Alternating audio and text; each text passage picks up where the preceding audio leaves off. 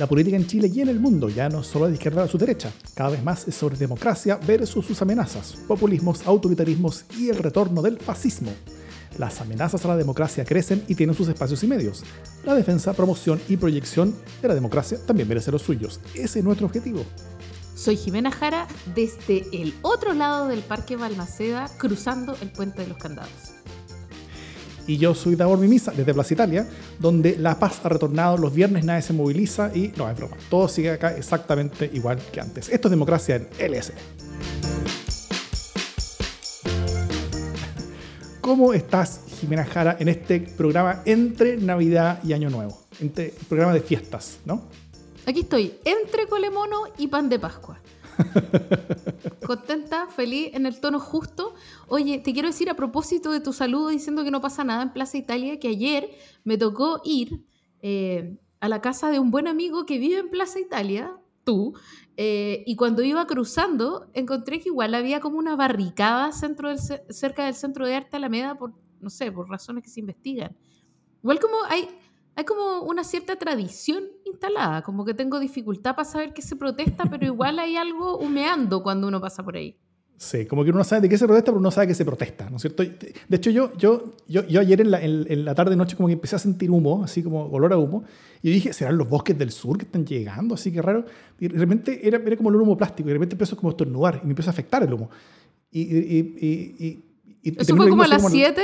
por ahí. Y, termino, no, un poco más tarde, y, termino leyendo en el chat, así como en mi edificio, y eh, era que alguien había prendido fuego a una pila de basura que estaba exactamente afuera del edificio, debajo de mi ventana. Entonces, eh, yo estaba básicamente respirando basura por, como, por una hora sin tener cuenta, ahí tenía que cerrar la ventana, eh, y bueno.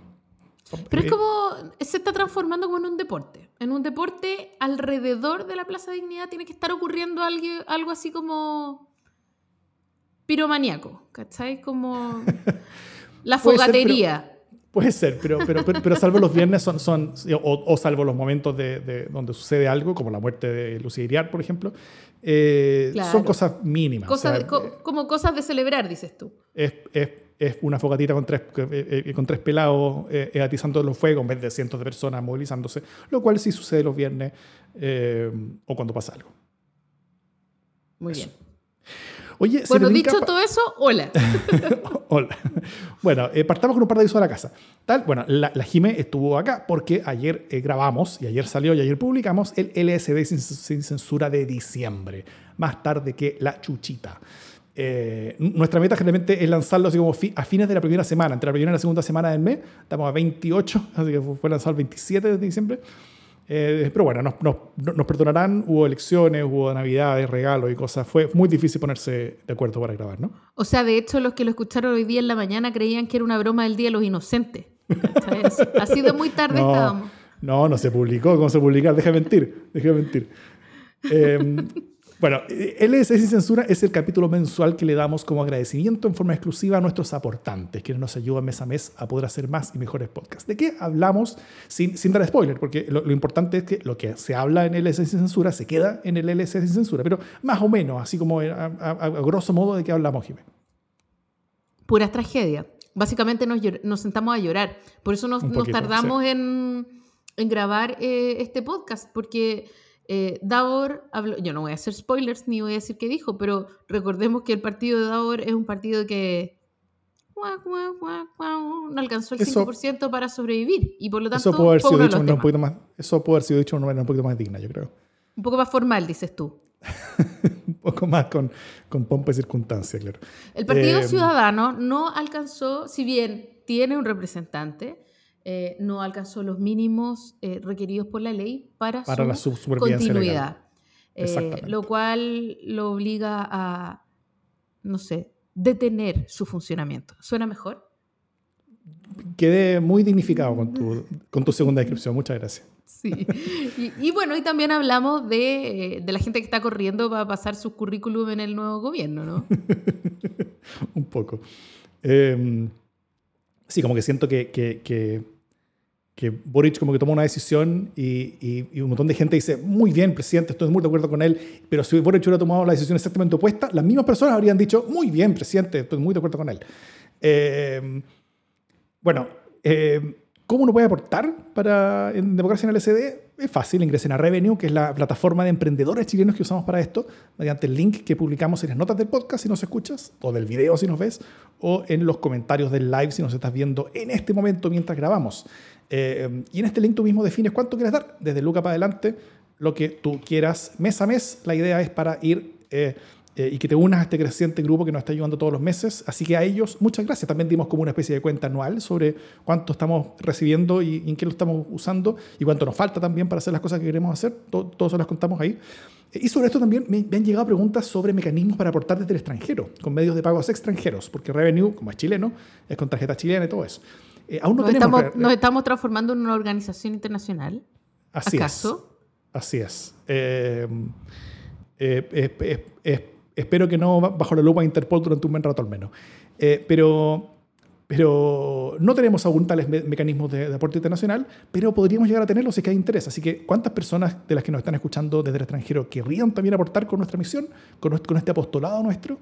Cuéntanos por Twitter, Facebook, democracianlsd.gmail.com, por donde quieran. ¿ah? Queremos escucharlos, a ver si hay interés de eso. También aprovecho este momento para mandar un saludo que tenía pendiente hace un tiempo a Francisco Cifuentes, que nos está escuchando muy fielmente desde San Francisco, California, eh, o los alrededores. Eh, así que saludos para allá, o si estás por acá en Chile por las fiestas también, saludos y saludos a todos quienes nos escuchan desde otras partes del mundo. Nos encantaría escucharlos y leerlos muchas más. Eh, y leerlos mucho más. Estamos, estamos saludando a la gente que nos escucha de afuera. Estamos haciendo como ese name dropping. ¿Tú, tú también quieres? Adelante. Sí, yo, yo quiero, quiero saludar a mi amigo Rafael Carranza, que vive en Londres y que mm, capaz que esté por, por, estos, por estos días acá en Chile, pero que nos escucha siempre desde Londres.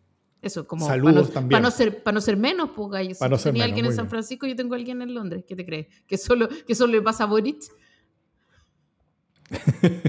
bueno, eh, en otro programa yo saludar a la gente que yo tengo en Londres, la gente que tengo en París, la gente que tengo en Nueva York, la gente que tengo en... Bueno, eh, vamos, con la, vamos con la noticia. Se arma el gobierno de Boric. Tal como decíamos recién, el presidente electo de Boric se reúne, eh, o se reunió este jueves pasado en una bilateral con el presidente del PS, Álvaro Lizalde. Hasta ahí todo normal, ¿no es cierto? Presidente electo que se junta con presidente de partido. donde empezaron los problemas fue cuando, cuando luego Boric se fue a Magallanes a pasar las fiestas de fin de año y dejó encomendado a Giorgio Jackson a que se juntara con otras presidencias de partidos que podrían potencialmente tener una cercanía al gobierno. Natalia Bergentili, la presidenta del PPD, recibió la invitación de Jackson para que se juntaran, o se reunieran o hablaran, pero ella manifestó que prefería esperar a que Boric volviera para juntarse directamente con él, tal como lo había hecho con el PS. Con el PS. Ella no quería ser menos que el PS, ¿no es cierto? Desde otros partidos como el Partido Radical o el Partido Liberal, entre los pocos partidos que sí quieren eh, tener alguna relación con el gobierno entrante, eh, la de ella hizo que, que, que ni siquiera los llamen. Eh, desde ahí, desde el Radical y Liberal, dicen que ni siquiera lo han llamado, pero que tienen fe de que lo van a hacer eventualmente. Eh, lo que hay detrás sería una aparente decisión de, la de, esta transición de gobierno, ¿no? de tener en la primera línea de gabinete, además de figuras de prodignidad independiente, solamente personas del PS. Y que de los otros partidos estarían, si es que están, estarían solamente en un segundo plano. Eh, entonces, para abrir la discusión, te quiero hacer una pregunta bien al callo, Jimé. Porque esta conversación, al parecer, porque esto, o sea, tiene que ser de los dos lados, ¿no es cierto? Es, bilateral al final. Eh, si es que se ve una intención del, del gobierno de Prodignidad de incorporar al PS, incluso en primera línea de gobierno, ¿el PS lo va a hacer? Y más aún, ¿el PS lo debiera hacer? Mm, mira, si lo debiera hacer o si lo va a hacer son cosas distintas. Eh, algo de eso hablé ayer, eh, bastante a calzón quitado en el Sin Censura. Em, pero hasta ahora eh, a mí me parece que el PS ha sido súper transparente en su disposición de ir hasta donde el presidente electo los llame. ¿sí? por lo menos la lectura que yo estoy haciendo de todo lo que oficialmente dice el Partido Socialista es que está dispuesto a sumarse si es que lo llaman.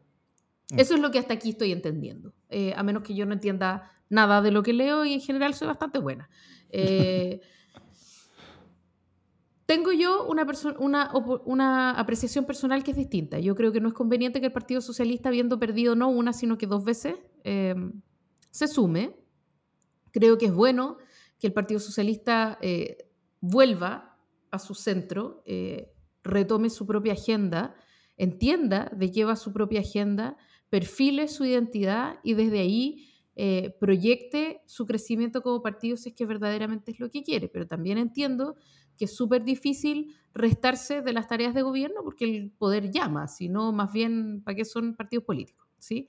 Eh, pero me parece que en, el, en, el en términos del Partido eh, Socialista, que evidentemente está muy afectado por lo que yo pienso, ¿no? O sea, es una organización que está en vilo esperando que yo dé mi veredicto.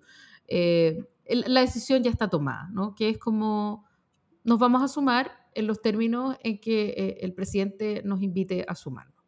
y yo tendería a creer que el PPD, el Partido Radical y el Partido Liberal podrían estar en una misma disposición, pero con una relación completamente distinta, ¿no? Mm.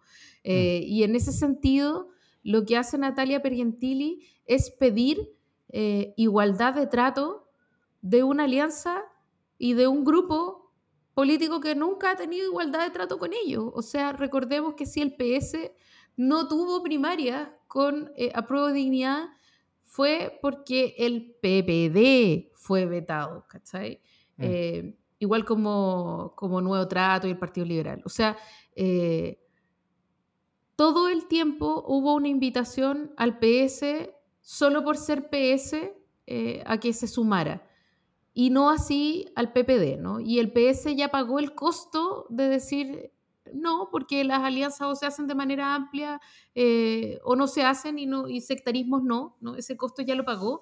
Y ese costo es un costo que todavía tiene bien herido al PS. O sea, mm. porque implicó fracturas internas bien importantes entre quienes siguieron pensando que era mejor estar con Apruebo Dignidad y por lo tanto acompañaron la campaña de Apruebo Dignidad versus quienes creían que era mejor eh, plegarse a la idea institucional y acompañaron la candidatura de Yasna Proboste.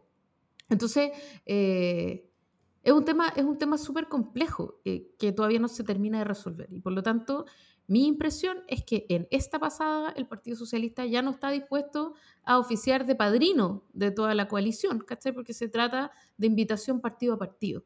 Eh. Y por lo tanto también es un poco iluso que la Natalia Pergentili espere, eh, yo entiendo que probablemente como, como dirigente de su partido no puede hacer otra cosa, pero también me parece que no es posible que sea tratada igual porque nunca ha sido tratada igual, ni ha sido invitada igual, ni nada de eso.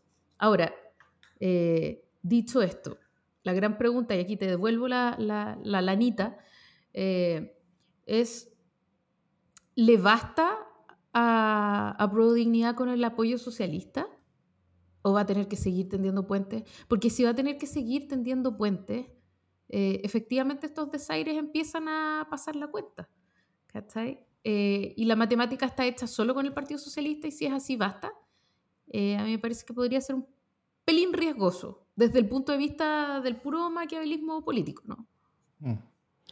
Em, sí, bueno, eh, antes que eso, tal, como tú muy bien decías, eh, estamos viendo como una especie como de, como de refrito, ¿no es cierto?, de lo que, de lo que vimos, no sé si fue en mayo, eh, cuando, o en abril, cuando, ese, ese día asiago donde, donde se supone que se iban a firmar los pactos parlamentarios y llega el PS con el PPD, con el Partido Liberal, y al final queda, la, queda como una tole-tole.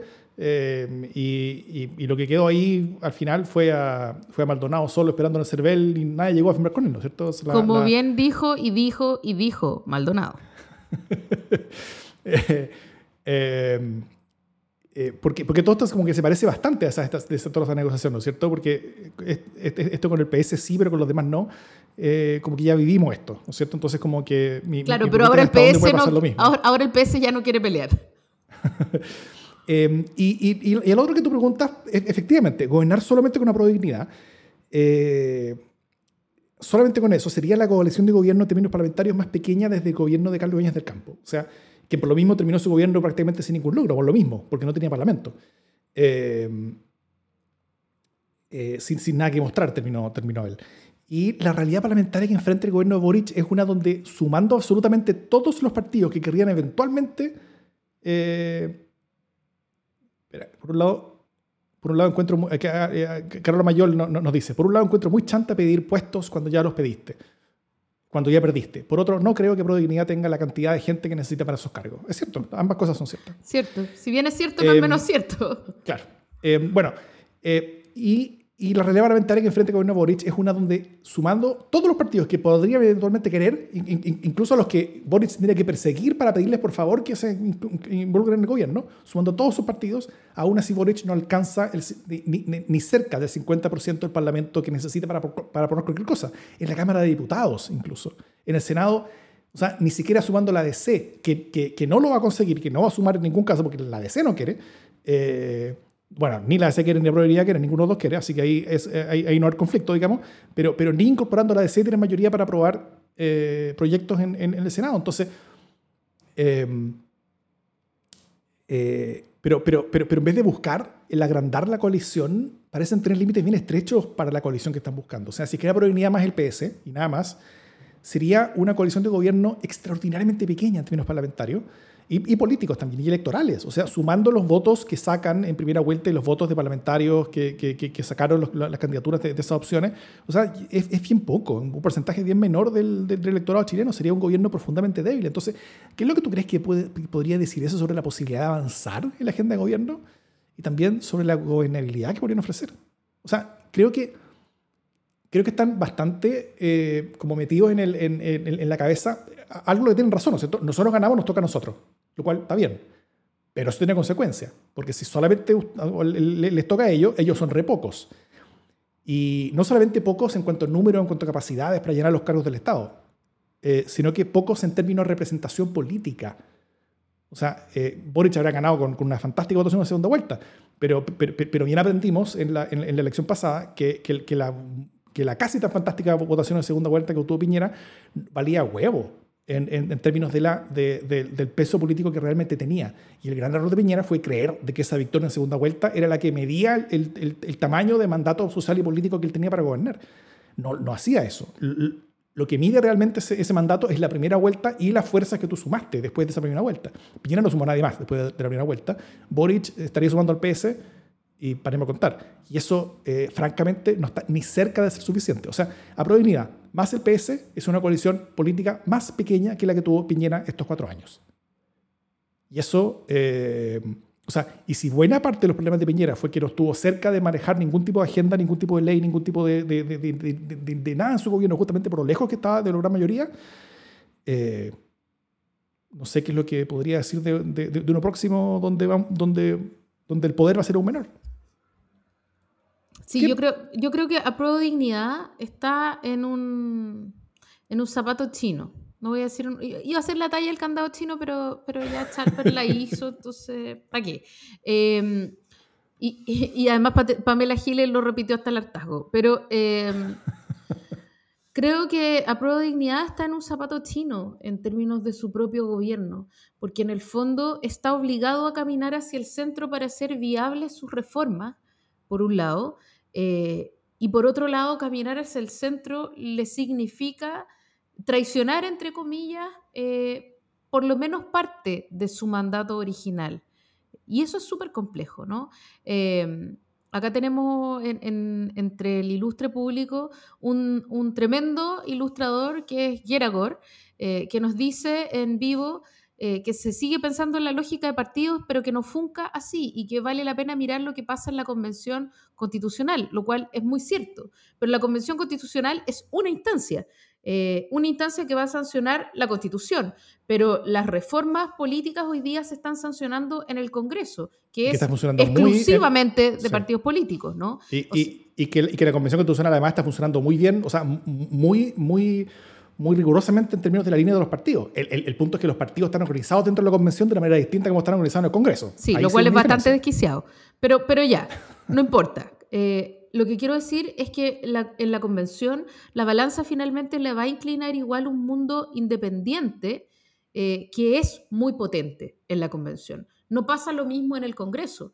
El Congreso es fuerzas de partido y por lo tanto si tú sumas, o teóricamente si tú sumas un partido a tu alianza, tú tienes 15 votos en el Congreso, por ejemplo. Eso debería ser más o menos así.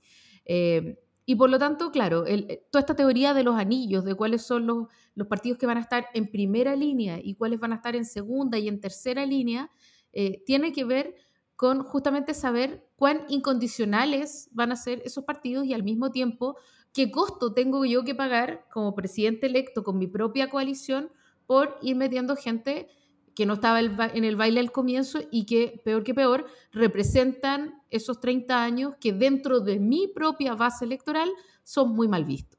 Entonces es una es un cubo Rubik, es muy difícil cuadrar este círculo eh, y además el programa de gobierno de Gabriel Boric, porque no puede serlo de otra manera, es profundamente reformista.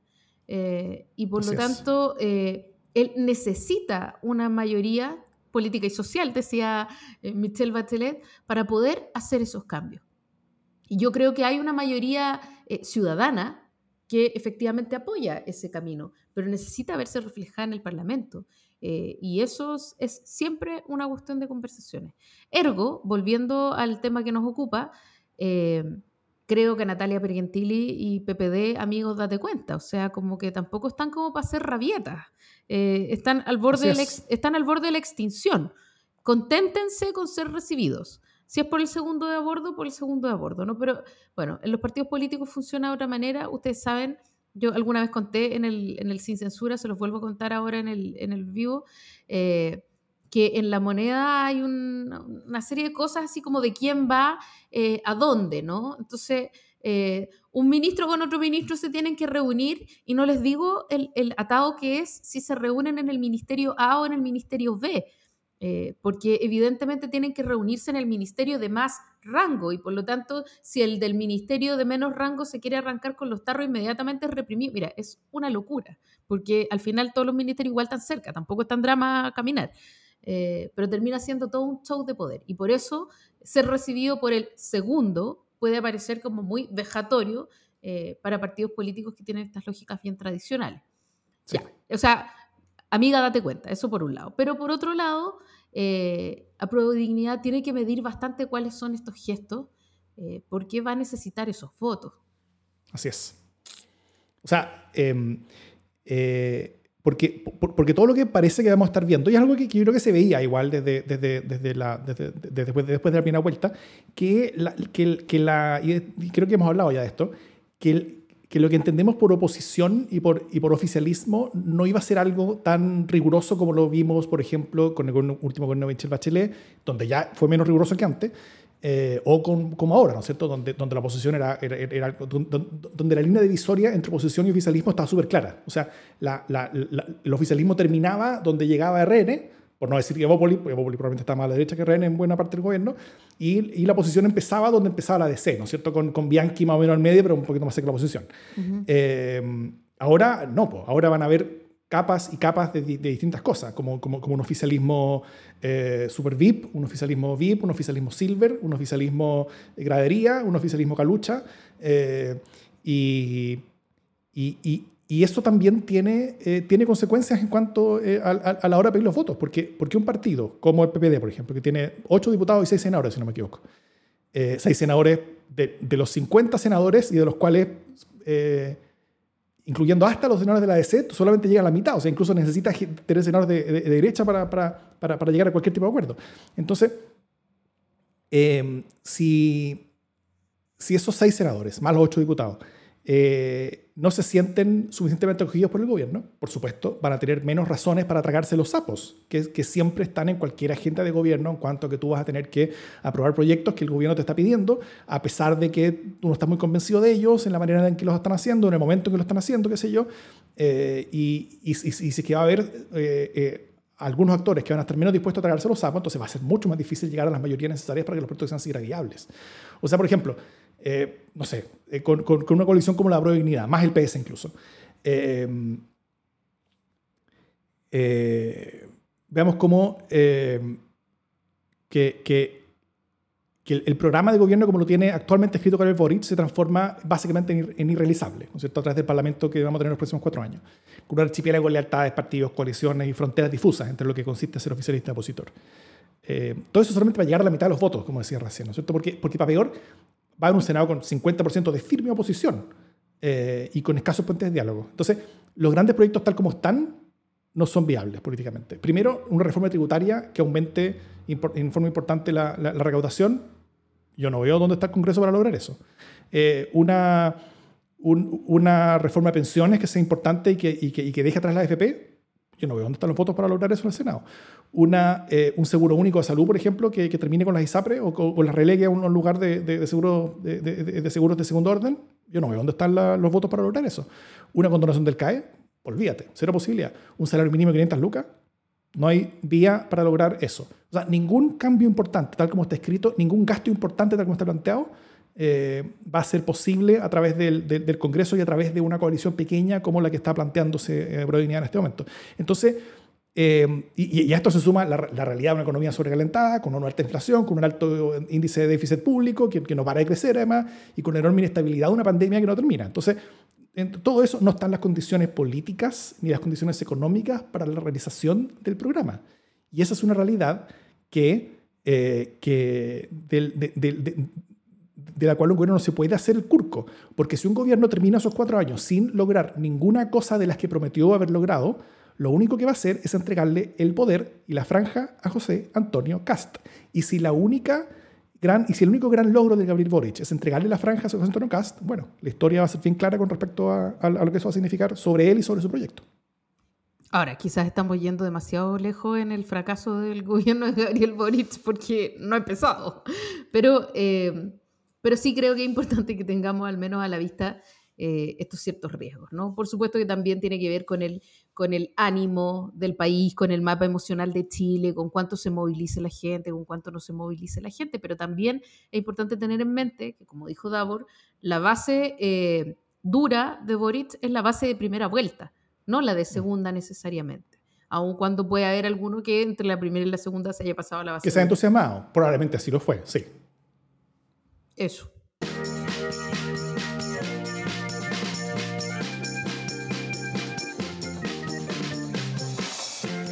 Jime, ¿tú te acuerdas qué hacías hace un año? Porque este, este, este ya es programa, programa fin de año, un especial, como anunciamos que íbamos a tener. Entonces, ¿tú te acuerdas en qué estábamos hace un año?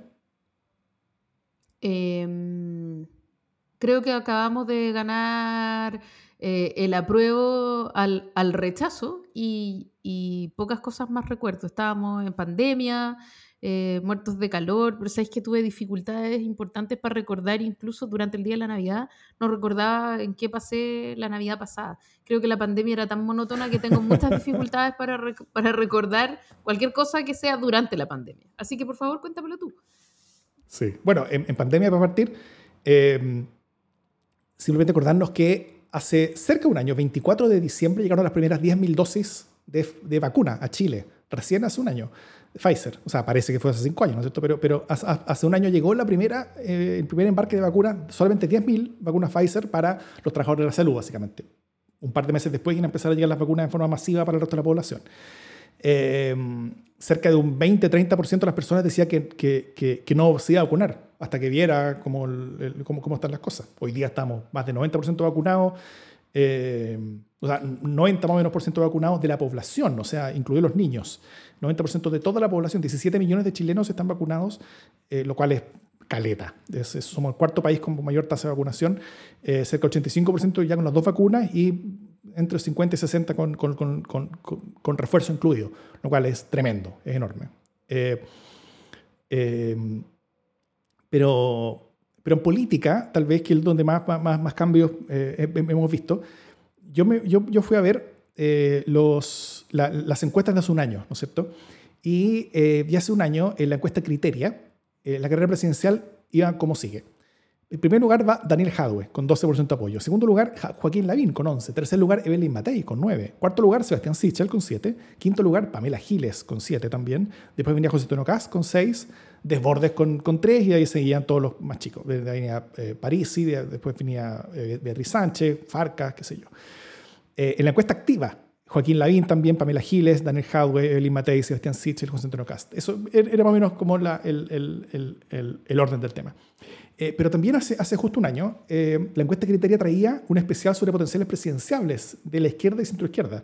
O sea, si es que todas las izquierdas hubieran participado juntas en una primaria, las personas que habrían participado en esa primaria dijeron que habrían preferido primero a Daniel Hadwe de presidente, con un 25%, segunda a Pamela Giles, con un empate, 25%, lo mismo.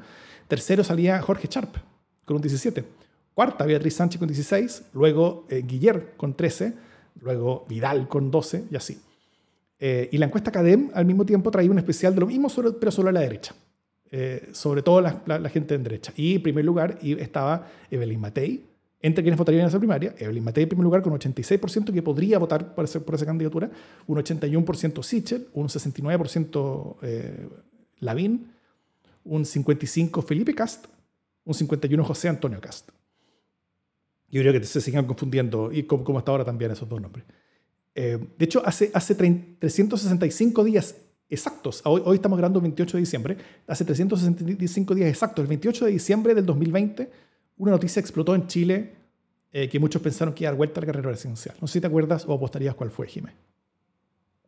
¿Debería? Dame una pista. Sí, sí deberías. Una pista.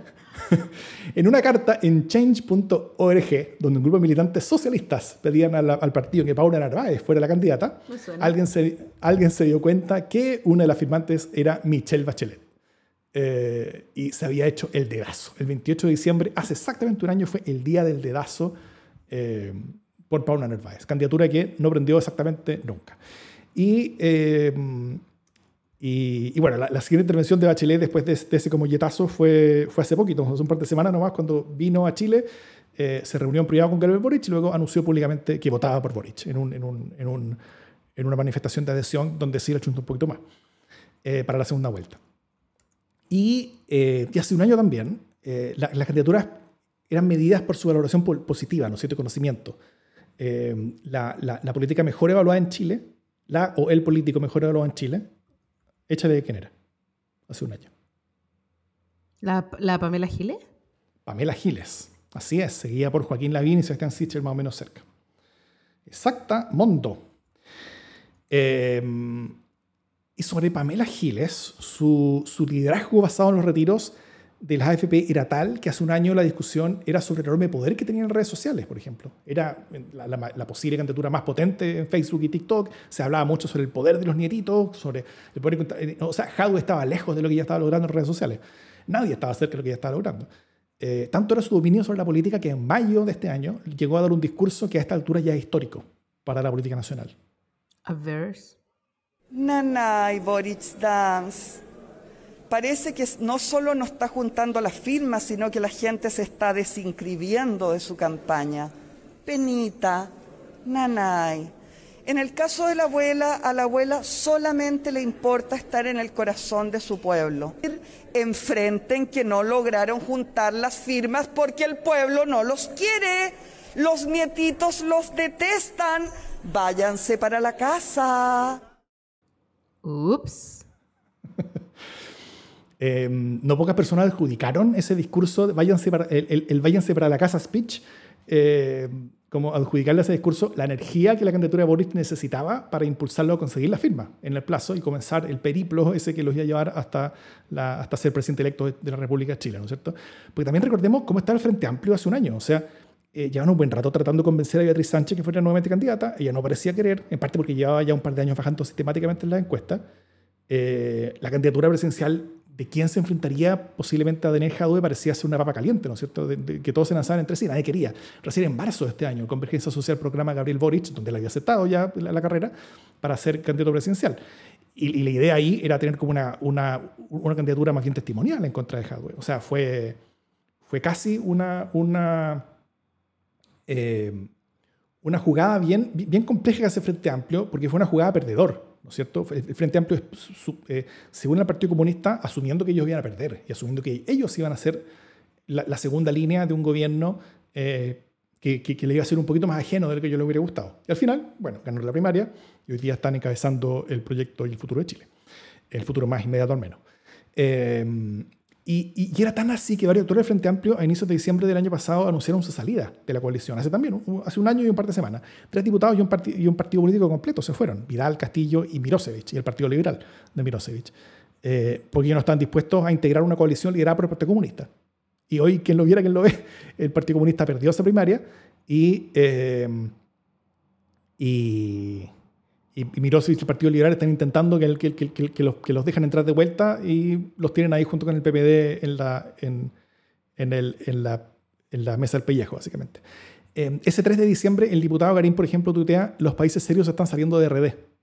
El 4 de diciembre, el titular de la segunda decía, el principio del fin del Frente Amplio. Eh, bueno, para los anales de, las malas apuestas, todo, nivel patonavia. Em, y, eh, y, y, eso. Y, solamente para terminar, en la encuesta Pulso Ciudadano también de hace un año, eh, hacían una evaluación de 2020 pidiéndole a los encuestados que lo calificaran con una sola palabra. Em, este, este, es el resultado. El, el, el 14%, o sea, de, de, quienes respondieron a la encuesta, calificaron con la palabra malo para el 2020. Después vino el 11,1% lo calificó con la palabra horrible. El 5,6% la calificó con la palabra desastre. 5,2% con la palabra pésimo. 4,7% con la palabra mierda. 2,6% eh, con la palabra desgraciado. y, de ahí todos vienen en orden descendiente, todos entre, entre 2 y 1%. Eh, difícil, triste, desigualdad, raro, corrupción, incertidumbre, eh, catastrófico, estresante, complicado, caos, COVID, caótico. Em, no hay mucho optimismo, parece, sobre el 2020. ¿Cómo, ¿Cómo tú crees que las personas en Chile, si quisieran esta misma encuesta ahora, que espero que la hagan, de hecho, para poder compararla, eh, analizarían este, este, este, este, año. Porque de hecho, un, último encuesta, un último resultado, se, hizo, se salió ahora poco la, la, encuesta CADEM, que viene de su triunfal eh, resultado más cercano de Chile en, las elecciones presidenciales, eh, y habla sobre la perspectiva del nuevo gobierno. Entonces, la pregunta que hace es, independiente de su preferencia en la última elección presidencial, ¿cómo cree usted que le irá a Chile con el nuevo gobierno de Gabriel Boric? Y un 55% dice, ¿le va a ir bien o muy bien? solamente un 26% dice regular y un 13% dice mal o muy mal. O sea, de hecho, incluso entre los votantes de derecha hay un empate a 29% entre quienes dicen que le va a ir bien y quienes dicen que le va a ir mal. Em, hay, optimismo. Eh, eso, eso, creo que es bien claro decirlo. Hay, optimismo con respecto al gobierno que se viene. Em, así que, ¿con, ¿con qué palabras tú crees que se evaluaría este año 2021? Oye, yo sobre todo quiero recordar que el año pasado, antes de hablar del 2021, eh, uno de los, de los, espumantes más vendidos eh, es un espumante extra brut de la, mm, de la viña Mateo Wines. Eh, Davor me está mirando con cara porque estamos hablando de espumante, que se llamaba 2020 LPQM. Era como la puta madre que lo parió. Ese, ese vino que tenía esas iniciales eh, fue el más vendido, con lo cual uno tiene una idea de cómo recibió no solo Chile, sino que el mundo entero el año 2020. El, creo cambio del año. El, 2021, cuando recién el 2021, es como por fin se fue este año de mierda. De mierda, claro, y, y el 2021 venía cargado de promesa. Yo te diría que este año fue un año en el que voté, o sea, un año de demasiadas decisiones electorales, un año así, año urna, eh, año conteo. Creo que está bien, salimos como fortalecidos, como dicen los partidos políticos, o no. Eh, pero, pero mucho. Como que solo añoro un año aburrido. Demasiada excitación para un, para un año después de otro año de mierda. Entonces, mejor que el 2020, que el año va a ser bastante espantoso, pero, pero, pero demasiado fuerte. ¿no? Yo creo mm. que, ahora, creo que en términos políticos, eh, aprendimos N cuestiones y es súper interesante hacer este ejercicio de mirar dónde estábamos para darnos cuenta que eh, el mapa político cambia demasiado rápido. Y entonces, eh, lo hablábamos hace un par de semanas, las elecciones ocurren en un momento en que alcanzáis a sacar la foto, pero no responden necesariamente a una condición estructural, eh, o, no siempre, o más bien, eh, las condiciones estructurales están dadas por el ánimo y por las necesidades de la ciudadanía y no necesariamente por las preferencias electorales. Y eso es bien interesante mirar. Claro, que, estamos más abandonados a las condiciones meteorológicas que a las voluntades eh, eh, activas de los actores políticos, tal vez.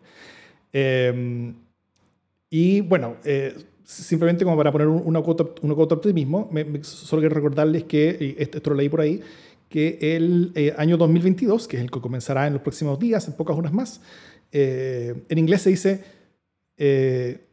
2022, que significa otra manera de decirlo es 2020 otra vez.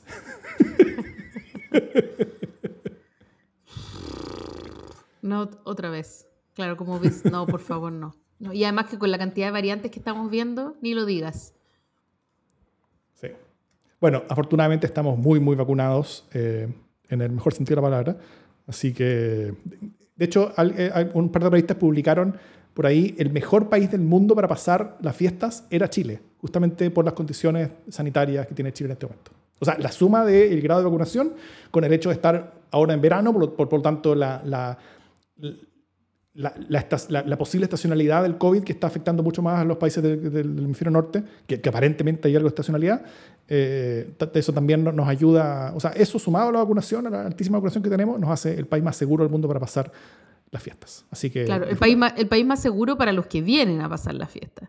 Pero si viene mucha gente, ya no vamos a ser un país tan seguro ni siquiera para nosotros mismos. Así que como que por favor, Cierre. modérense, cierren la frontera. Sí, Jimena Jara proponiendo, proponiendo hacer zanjas en, en, nuestra... Difícil porque el, el, aeropuerto no lo cierran, pero no lo cerraron ni en el 2020, ¿cachai? Solo los, solo los patipelados que andábamos a pie no podíamos movernos de ciudad en ciudad una, una, una zanja en la mitad de, la, de, la, pista número uno de Arturo Marino Benítez, es lo que hay que hacer. Eh, no, mentira. Eso. Eso. ¿Qué más para fin de año? Eh, quiero terminar con una cosa como lúdica. Quiero saber qué tradiciones fin de año tienes tú eh, y qué, qué, vayas a hacer. No sé, comís lenteja, 12 granos de uva. ¿Cuáles son las tradiciones de tu familia, de tu vida y, y de tu historia? Ya que hoy día hemos estado hablando, se ha estado hablando de las raíces, de la gente que va a buscar sus familias, etc. ¿Qué tradiciones hay en tu familia? Francamente, de Año Nuevo, poquita, casi nada. Eh, generalmente la paso en familia, eh, la noche, yo estoy un poquito viejo para salir a carretear como a fiestas después, eh, pero y, no sé si hay carrete como en fiestas, y, ¿hay disco abierto? No sé. en verdad no sé si, si han vuelto a abrir esas, pero, pero o sea, post pandemia, digo, por, la pandemia. Pero, pero no, eh, eh, generalmente de familia. En, en, Navidad sí, generalmente nos juntamos en la casa de mi hermana, ahí eh, hacemos todo el show con, con, con, los regalos, mientras los niños salen como a dar el, como la vuelta en por, un pasaje. Nosotros ponemos ahí rápidamente todos los, todos los regalos alrededor del árbol para que lleguen los niños y después hay un caos posapocalíptico de, de niños llorando, gritando, papeles, empaques en el piso, juguetes rotos, robots pisados y cosas así. Em, que, suele ser muy entretenido y yo saco muchas fotos. Y el día siguiente hay un, hay un, hay un opíparo almuerzo del cual yo llego de vuelta a mi casa medio zigzagueando. Mira tú. ¿Y tú? ¿Cómo pasan las fiestas? No, yo em, normalmente el, el, fin de año eh, también muy discretamente ya pasaron mis años de, de total tomatera y para mí eh, durante muchos años eh, fue el año nuevo sinónimo de bailar hasta caer, hasta caer casi desmayada. me encanta bailar. pero hace años que ya no lo hago y lo que sí hago es mantener ciertas tradiciones. Por ejemplo, la tradición de la uva. En mi casa tiene que haber uva. Esa es una tradición que hago. La, que son 12 granos de uva, una por cada mes. Em, la otra tradición que tengo es dar el abrazo con un billete en la mano. Eh, como para eh, anunciar eh, fortuna. Me doy cuenta que todas las cosas que hago tienen que ver con la plata, qué vergüenza. ah, no, también, hasta antes de que nacieran mis hijas, abrazaba primero a un hombre para que no me faltara la suerte sexy mental. Pero, pero ya no, porque, porque está ahí y porque quiero abrazar primero a las niñas. Pero esa era una tradición que tenía. Nunca tuve mucho la tradición de, de las lentejas ni nada. Así que ni de dar una vuelta con las maletas, ni, pero, pero para mí, a mí denme las uvas, denme el abrazo con billete. Eh, y en la familia también se estilaba poner un algo de oro sin perla, porque se disuelven, dicen los mitos, en el champán. Esas son como mis tradiciones de, de año ah, nuevo. Ah, tradiciones. Igual. Eh, son como, cábalas. Oye, pero espérate que llegue el año nuevo chino porque ahí sí que les voy a dar un montón de, de tips. Eso sí que lo celebro. Eh, no, yo, yo, yo de esa en verdad, como cábalas y cosas como de suerte, eh, yo no hago ninguna. Soy una persona extremadamente racional, como, yo, como dirían algunos, o fome, como dirían otros, en que si, si, si, si quiero llamar a la suerte para que me traiga fortuna, eh, me compro un loto, básicamente. A mí me parece, a mí me parece bonito el gusto de repetir, Davor. O sea, no sé si creo, bien, pero, pero me gusta eh, la repetición de una cuestión año tras año, le encuentro gracia. Y mientras más años tengo, más gracia le encuentro, ¿cachai? O sea, como que si ya llevo 42 años celebrando comiendo uva, no puedo decir, ah, chao, ¿qué le importa la uva? No, pues loco, se come uva. Eso. Es más el gusto de repetir.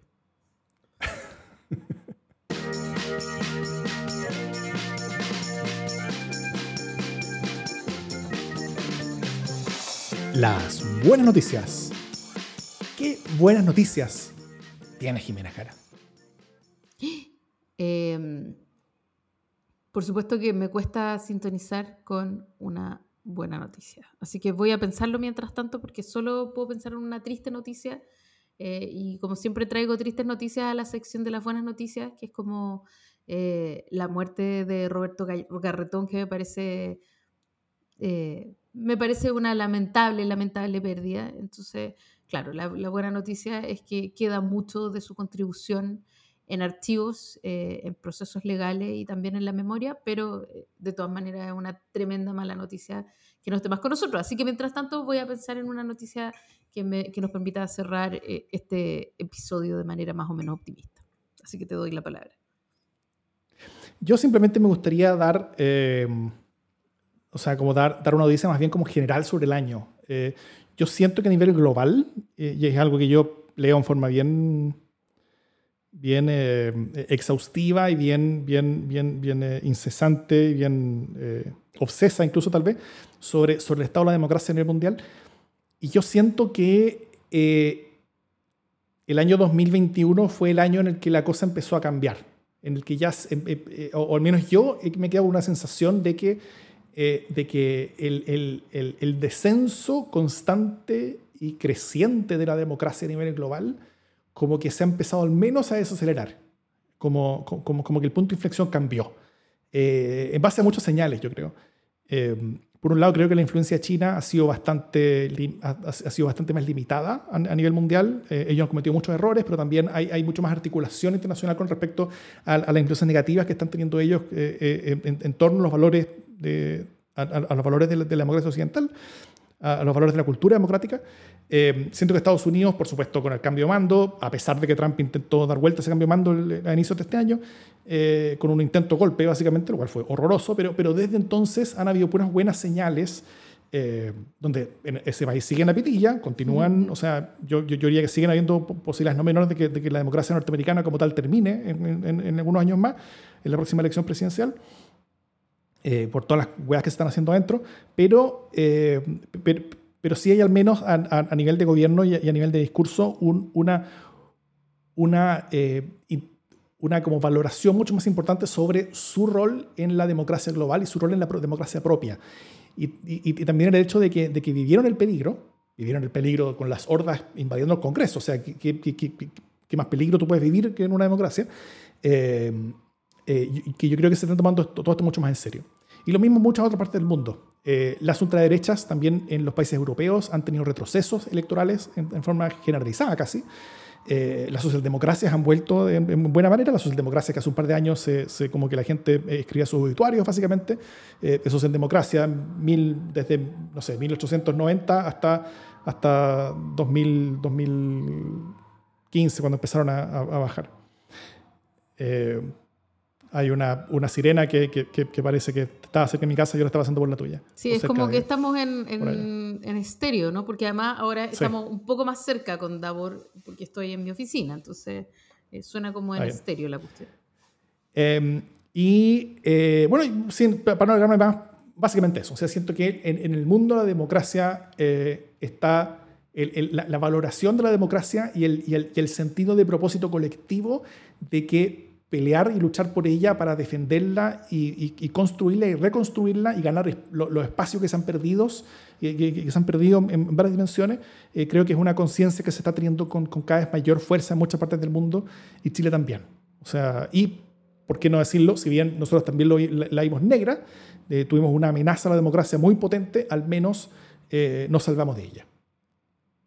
Yo también soy de la, de, la convicción de que vamos a tener ciertas amenazas con, con el gobierno de, de, Boric, de un menor nivel, eh, pero, pero, pero, pero creo que van a ser mucho más eh, controlables que lo que podría haber un gobierno de Cast. Así que al menos yo voy a estar ahí con mucho ojo para que, para que esas amenazas no se hagan reales y, eh, y, y, también con, con alegría de que, de que las peores cosas no sucedieron y que las mejores cosas pueden estar más adelante en vez de solamente hacia atrás. Bueno, y con ese, y con ese escándalo de buenas noticias, no me queda sino celebrar modestamente que, eh, que la variante Omicron, al parecer, eh, lucha, es como la izquierda, ¿no? Como que, como que la división interna de, de las distintas variantes del virus ya empezó a ser simpática, entonces la variante Omicron eh, disminuye las posibilidades de contagio con la variante Delta, como que no se llevan bien, ¿no? Como que son tipos de de COVID, pero no tienen buena onda. Eh, entonces empezaron los lotes y se eliminan entre sí y eso es una buena noticia. Es como, mira tú como por donde uno termina descubriendo que Mañalich tenía razón y quizás el virus se vuelva buena persona. Exactamente. Eso es. Dicho eso, y después de un año que ha sido... Eh, de glorias para Democracia en el SD. Solamente una semana no hicimos programa, desde después de que volvimos de nuestras vacaciones a, inicios de marzo. Solamente una semana no hicimos programa en todo el año. Todos los otros programas, todas las otras semanas hubo programa. Además con un capítulo nuevo de la Ultra. Además con eh, el inicio de este, de este programa de, de, apoyos y de aportantes que tiene a Democracia en, eh, perdón, que tiene a LSD sin censura como, como proyecto adicional. Hemos crecido bastante. Este mes de noviembre no, pero el mes de, este, este mes de diciembre eh, ha sido lejos el mejor mes de nuestra historia para democracia en el SD en cuanto a escuchas y en cuanto, en cuanto a todo eso. Eh, estamos ya bien posicionados en el ranking de los, de los podcasts políticos más escuchados de Chile. Así que nada, pues muchas gracias a todos quienes se, han estado uniendo en los últimos semanas o meses a, nuestro podcast. Espero que nos sigan acompañando eh, en lo que viene para adelante. nosotros vamos a seguir. tenemos hartos proyectos y otras cosas que queremos hacer. Ojalá nos puedan ayudar y colaborar en todo ello. Y eh, nada, pues queremos escucharlos, queremos eh, eh, ver qué es, lo que, qué es lo que les parece nuestro programa. Y. Oye, solo quiero, solo quiero, yo quiero valorar justamente con, con las buenas cifras que hemos tenido de, de, gente aportando y de personas participando también en, en vivo y escuchándonos cada semana que en esta ocasión específicamente fue muy interesante el diálogo que se dio en eh, el chat en vivo. Eh, ojalá quienes puedan hacerlo los martes, sabemos que es un horario bien espantoso, puedan hacerlo porque este año eh, además se organizaron espontáneamente los LCD Awards en el chat lateral mientras nosotros hablábamos de esto y aquello, se organizaban los, los LCD Awards. Así que vamos a ver si podemos recuperar alguna de esas cosas en un hilo de Twister, al menos. Exacto. Ya, pues, dicho eso, esto es, esto fue Democracia en LSD 2021. Venga, Democracia en LSD 2022.